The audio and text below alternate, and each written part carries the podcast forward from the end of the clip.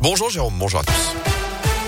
Et à la une de l'actu dans la région, les excuses de Nordal Lelandais au premier jour de son procès hier devant les assises de Grenoble pour le meurtre de la petite Maëlys. Celui qui a avoué le meurtre de la fillette de 8 ans en 2017 a fait face à ses proches qui attendaient ce procès depuis des années. L'examen de sa personnalité était au cœur des débats hier après-midi avec les premiers témoins à la barre. Examen qui se poursuivra aujourd'hui avec l'audition du frère de Nordal Lelandais poursuivi pour le meurtre de Maëlys mais aussi pour les agressions sexuelles commises sur ses deux petites cousines. L'ancien maître chien en cours la réclusion criminelle à perpétuité. Le verdict est attendu autour du 18 février. Dans l'actu près de chez nous, une nouvelle journée de mobilisation dans le secteur social et médico-social. Un rassemblement est prévu à 10h tout à l'heure devant les locaux de l'Agence régionale de santé à Saint-Etienne. Les syndicats réclament plus de moyens humains, de meilleurs salaires. Ils dénoncent également des inégalités de traitement. Autre mobilisation, celle des agents de Pôle emploi. Ils sont appelés à la grève par l'ensemble des organisations syndicales pour une augmentation générale des salaires et de meilleures conditions de travail. Un rassemblement est organisé à saint devant la maison de l'emploi tout à l'heure à 8h30. Des changements en ce 1er février. On commence par les bonnes nouvelles, les agréés, notamment pour ceux qui ont de l'argent sur un livret A. Oui, avec le taux du compte d'épargne préféré des Français qui repasse à 1%. C'est pour faire face à l'inflation et c'est une première depuis 10 ans. Hausse également du livret jeune, du livret développement durable et c'est aussi le cas du livret d'épargne populaire qui lui passe à 2,2%. Dès ce mois-ci également, les nouveaux parents auront désormais droit à la bébé box, à la maternité, dans les quartiers prioritaires et les zones rurales dans un premier temps.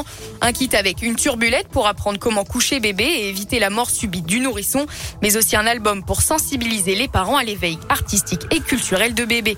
Un savon pour promouvoir les produits naturels ainsi qu'un produit hydratant. Le dispositif pourrait être étendu ensuite à l'ensemble du territoire.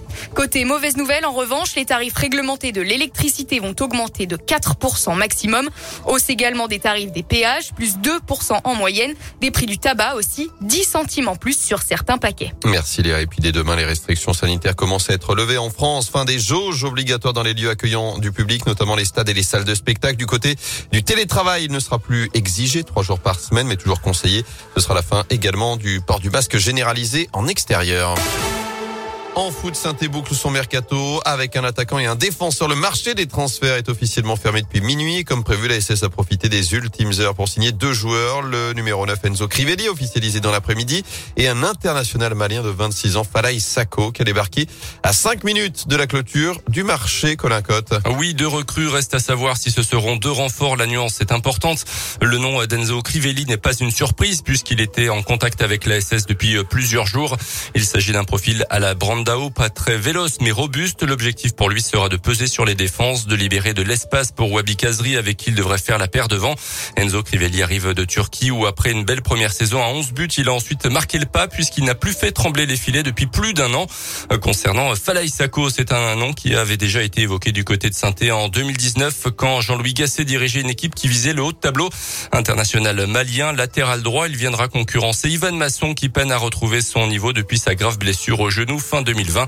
Falaï Sako arrive en provenance du club portugais du Vitoria Guimarães qui a accepté de prêter un joueur qui a joué les deux tiers des matchs de la première partie de saison. Merci Colin. Ce sont donc les sixième et septième recrues de ce mercato d'hiver après Bernardoni, Tube, Niagnon, Sako et Mangala. Par ailleurs, la SS a enregistré également les départs d'Ignacio Ramirez, de Jean-Philippe Crasso et d'Alpha Sissoko.